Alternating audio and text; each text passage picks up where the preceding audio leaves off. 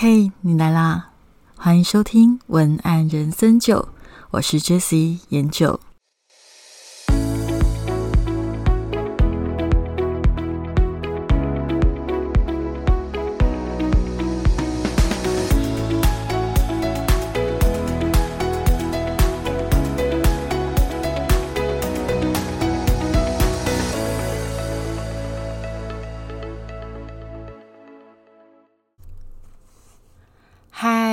是研究，最近过得好吗？啊，我最近啊比较忙一点，因为正在忙选举的事情。呃，我其实已经做选举的文宣大概快要一年了，相信大家都知道，今年十一月二十六号就是传说中四年一次的九合一选举，所以我也正在忙关于选举相关的文案。那因为随着选战的白热化，也会越靠近选举就会越来越忙。其实我也没有很确定有没有办法。就是很稳定的更新，那我就尽力让这个 podcast 持续的更新下去。其实我一直有一个想法，就是如果各位有什么想要知道的，或者是想要了解的主题，想要邀请你，可以私信我，告诉我你想要听的题目，因为这样会帮助我更新的更快速啦。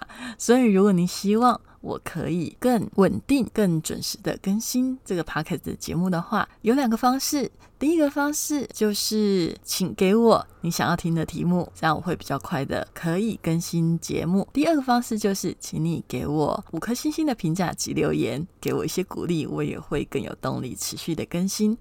好，那今天要跟大家聊的主题就是关于呃，我的学生里面其实蛮多人他在学文案的时候，也会希望可以透过文案这件事情去做接案。但是啊，其实接案这件事情是没有想象中那么容易。很多时候我们也会遇到一个难题，就是有案子来，该不该挑案子呢？这个问题啊，我在想。除了你正在开始踏入接案的人可能会有兴趣之外，他在结尾的部分也许也可以给大家，无论你有没有结案的人，对于生活里面感兴趣跟不感兴趣的东西，能够有不一样的思考。我今天要开始正式的跟大家讨论接案时到底要不要挑案子之前，我想要跟大家分享，我今年八月的时候，我去了一趟。台南的梅岭，不晓得你有没有去过？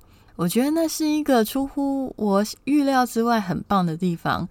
因为以前去梅岭啊，我大概都只知道有梅子鸡可以吃，然后就有土鸡城这样子。但是因为这次朋友的带领让我去了一趟很特别的旅程。我们去拜访了一个地方，叫做不留斋。不留是流行的那个流，三点水的那个流，它叫做不留斋。那里面呢，你进去的时候，你会觉得它非常的特别，很像是我我自己觉得它很像是一些武侠片里面。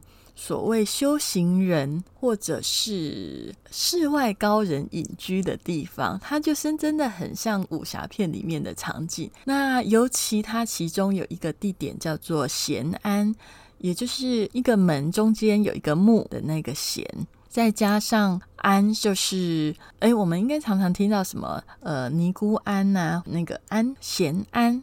然后它里面啊，真的很像是我看到的第一个当下，会觉得哇，南阳诸葛庐。什么叫做南阳诸葛庐？就是《三国演义》里面诸葛亮在北三顾茅庐的那个地方。嗯，陋室铭大家应该有听过，就是山不在高，有仙则名；水不在深，有龙则灵。那种感觉就非常的特别。如果你想要看看咸安的照片，之后应该会放到网站。可是我首先应该会先放在我的 Facebook 文案下，你的 Facebook。如果你想要看的话，你可以到 Facebook 上面，我会把咸安的照片先放在上面，就是非常的有隐居的那种意味。然后在里面就会让你有满满的放松，然后情绪完全被大自然接住的特别的感觉。然后我为什么要提到这个咸安？因为它让我想到了诸葛亮。《三国演义》啊，有提到诸葛亮在他的茅庐里住着隐居的日子，在被三顾茅庐之前，其实有一段文字形容他的心情，我这里念给大家听哦。凤翱翔于千仞兮，非吾不欺；是弗处于一方兮，非主不依。乐躬耕于陇亩兮，无爱无庐。聊寄傲于秦叔兮，以待天时。简单的来讲，它其实就是用凤凰的那个凤来比喻说，哎，其实凤这样子的一个生物，它非梧桐树，它是不栖息的。明士在一方隐居，如果不是一个对的主人，它也不会依从。在等待的时间里。其实诸葛亮是非常的乐于享受躬耕于陇亩，陇亩就是在耕田的日子。他很爱自己的草庐，聊寄傲于秦叔兮，以待天时。也就是说，在等待的这个时间里，他都常常是把自己寄托在弹琴、呃写作上面，等待他的时机到来。我用这一个文字来做开头，要来聊聊初期接案该不该挑案子呢？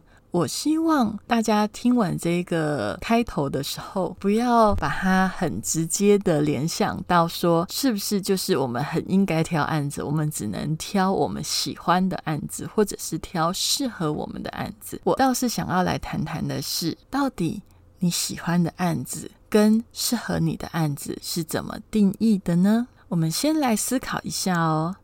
你不想接的案子，它通常会有什么样的特征？嗯，通常会有什么特征哦？第一个有可能是太便宜，第二个是它太难写，那第三个是你完全没兴趣。太便宜，如果你硬接，会发生什么事情？太便宜硬接，就是你在写的时候心里会很哀怨啊，有时候心里就会觉得就是很哀怨，当然就写的很没有诚意，就会觉得心里很。不舒服，所以太便宜，你通常会不想接。第二个太难，我里面太难是。呃，这个案子本身很难写，或者是你的老板很难沟通，它都有可能。那太难为什么会不想写？因为太难的案子最大的问题就是成本过高。我说的成本过高，通常是精神成本或者是时间成本。精神成本就有可能是因为你的合作对象太难沟通，你必须要花非常多的时间去思考怎么跟他沟通，这个精神压力也会。成为你不想接的原因之一。再来就是时间成本，都要沟通很久，或者是这个案子它需要吸收、需要做的功课时间很长，在你的评估之下，有可能你会不太想接。那第三个，我刚刚讲没兴趣，那没兴趣当然就很容易会不想接啊，因为没有 feel。没有 feel 的时候，你会没有动力。那没有动力的情况下，就会写不出好东西。所以这三个原因，通常都会让你不太想接。但是有没有例外呢？当然是会有啦。不过后面我再一并整理给大家。我们先再来进一步的讨论。刚刚讨论完不想接的案子有哪一些特征之后，那我们现在来讨论的是想接的案子又通常有哪一些特征呢？第一个特征通常就是你很有兴趣的案子，你就会想接。很有兴趣是什么？例如说，呃，我。刚好很喜欢化妆品，我又接到了化妆品的案子，那是不是叫做很有兴趣？那你通常就会想接喽。第二个是费用很高，当然也会很想接嘛，因为赚的比较多啊。第三个就是你跟老板很投缘，那有可能你会因为觉得，哎，我交到了喜欢的朋友，因为这样的关系，你也会很想接。第四个是什么？学到很多，也就是说，刚好这个案子是他跟有兴趣有一点像，但是有兴趣不不一定代表你会学到很多。但是学到很多，这个他有可能你并没有那么那么的有兴趣，你却觉得透过这个案子，例如说某一个专案团体合作，那你也许对他没有到。百分之百很高的热忱，但是你觉得一起合作这个专案会让你得到很多的经验值，有可能你就会想要接这个案子，你也会感觉到有兴趣。如果你的案子刚好是没有兴趣的这一块，就是我刚刚讲的太便宜、太难、没兴趣这种不太想要接的案子，是不是就直接不要接了呢？我会觉得，其实要综合评估啦。呃，如果是太便宜，但是你从来没有接过案，那也许以一种开市的角度，开市市场的那个市。也许，如果你为了要让你先有第一个经验值，你也会觉得并没有那么的为难。第二个是太难沟通，或者是案子本身太难，你不想接。如果你可以找到一个合作的对象，帮你处理掉太困难的部分，让他跟你一起接这个案子，有时候就可以解决掉你不想接的问题。我觉得唯一是非常非常没有兴趣接的案子，那我就会觉得可能你可以推掉，就可以放弃吧。因为觉得没兴趣反而是最严重的事情。因为你对一件东西如果没有兴趣的话，通常你很难把它做得好。当然，我之前有听过一个做设计的前辈，他有开玩笑说，他通常如果看到一个案子，他心里完全没有灵感，他就会推掉。但是推不掉怎么办呢？他就会把案子。报的很高，为什么？因为他说，在没有兴趣案子，如果它非常的贵，可是有人要买的话，就是赚钱这件事情会帮他燃起兴趣。那当然，这个也是可以给大家的一个参考的做法。接续我刚刚聊到的，就是没兴趣这件事情，其实是最大的死穴。所以，如果我会觉得其他不想接的原因，如果都不是没兴趣，只是不想接。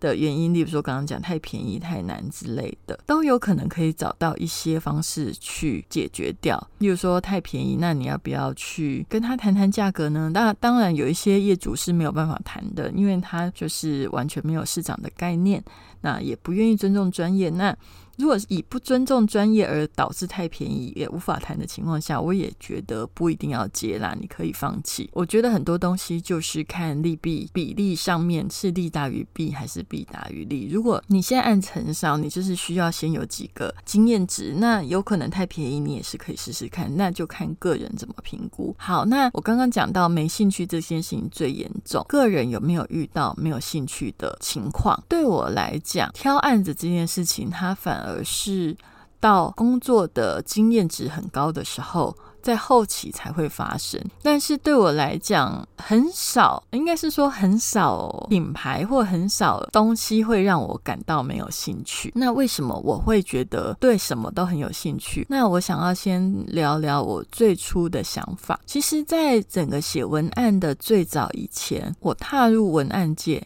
我开始做的第一件事情其实是写报道。那写报道那个时候，台湾的网络行销才刚起来，所以网络上面的资料很少，所以那个时候采访店家、写文章这件事情是一个供需上面是一个很大的口。所以那个时候我就接了这样的工作，然后采访了非常多的店家，什么都采访过。诶，就是例如说幼儿园呐。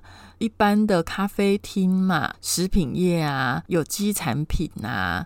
然后比较特别的是，我也去采访过当铺，然后也有去采访过做罐头塔、寿桃塔的店，然后也有做榻榻米的，也有做呃竹帆不及被仔吧，好像是汽车玻璃，还有隔热纸等等等，非常非常多的产业。那在做这种采访的过程里，其实对我是有很大的帮助，因为他在建立我的脑里的资料库。我因为这些采访的过程，让我对于各个产业都能够有一个比较基本的认知，也因为有这个基本的认知，所以我在后面在写更精致的文案或呃品牌，我都会在很短的时间内就会让我的业主觉得我是比较了解他们，所以我会觉得在前期，我很建议所有想要接案的人。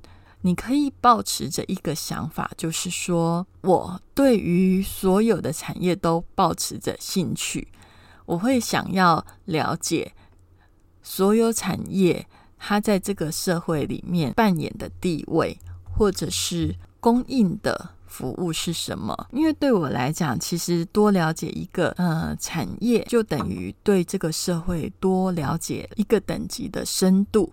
那这件事情对我来讲是一件很棒的事情，因为它就很像开一扇一扇的窗。你，例如说，我现在了解了三百个产业，那我就开了三百个窗。大家也知道。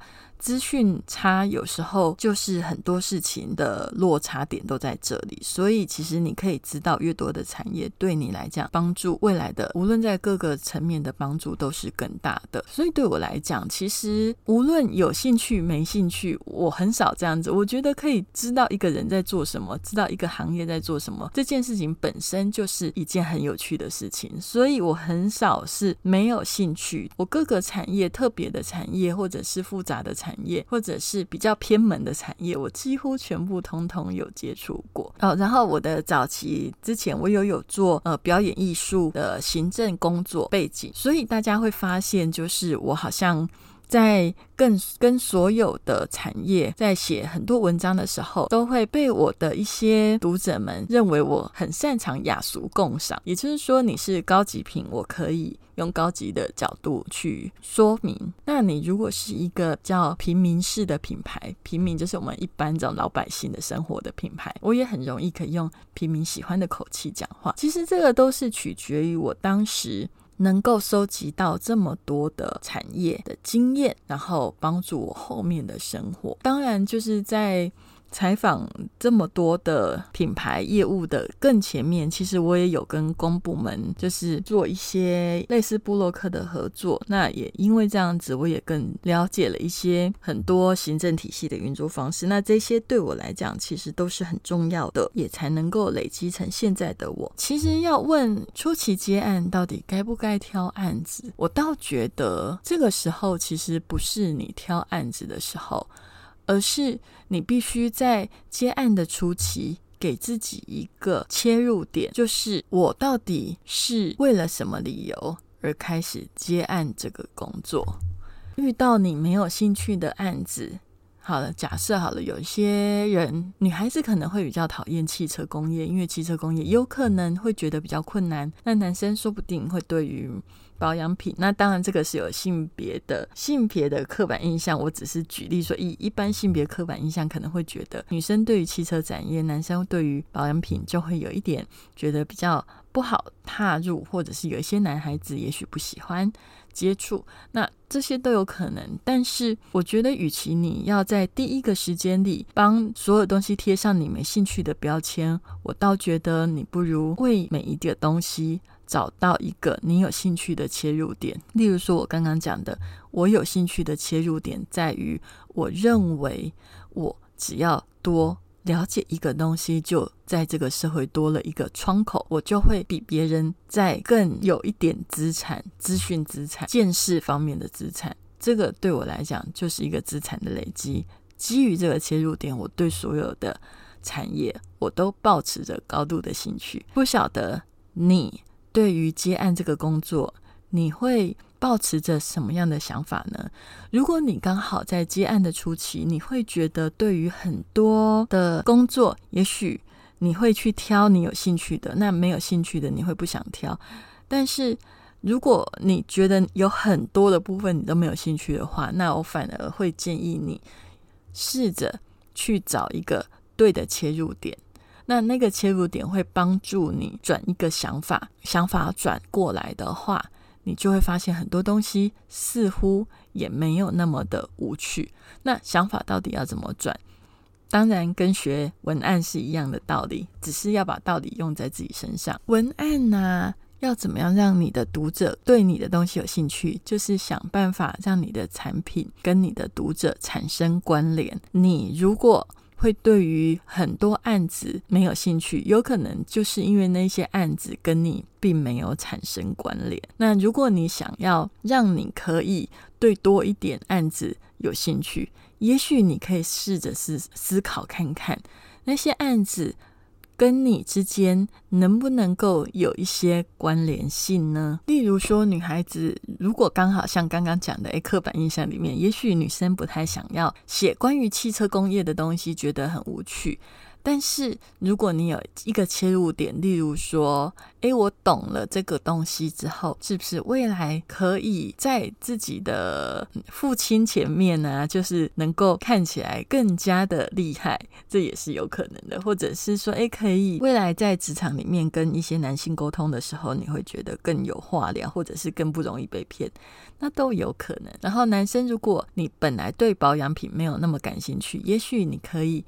有一个切入点，就是说，哎，我现在对于这个东西如果了解的话，是不是未来更容易可以跟女生聊天，更知道女生在想什么，那就更容易受女生欢迎。你都可以这样子去想，想办法让你没兴趣的东西跟你产生关联，你就会打开。越多的舒适圈，你可能原本的舒适圈里只懂一点点，也只对这一点点东西有兴趣。但是你找到了一个切入点，扩大你的舒适圈，你就会发现自己的世界变大喽。今天的文案人生九就分享到这里啊，顺便跟大家提醒一下，也不是提醒啦，跟大家推播一下，就是大家知道我有开高效好感文案课嘛？那这堂课呢，只要你可以乖乖的写完作业。我们就会加入一个私密的社团，那在这个社团里面的朋友就能够有接案的机会。那也是因为我自己目前正在寻找合作的伙伴。如果你对于呃接案有兴趣，也喜欢我的教学方式，也欢迎你成为我的学生，写完作业加入社团。也许我们就有机会可以一起工作哦。今天的节目就到这里如果喜欢我的节目请给我五颗星星的评价及留言我们就下周见喽拜拜。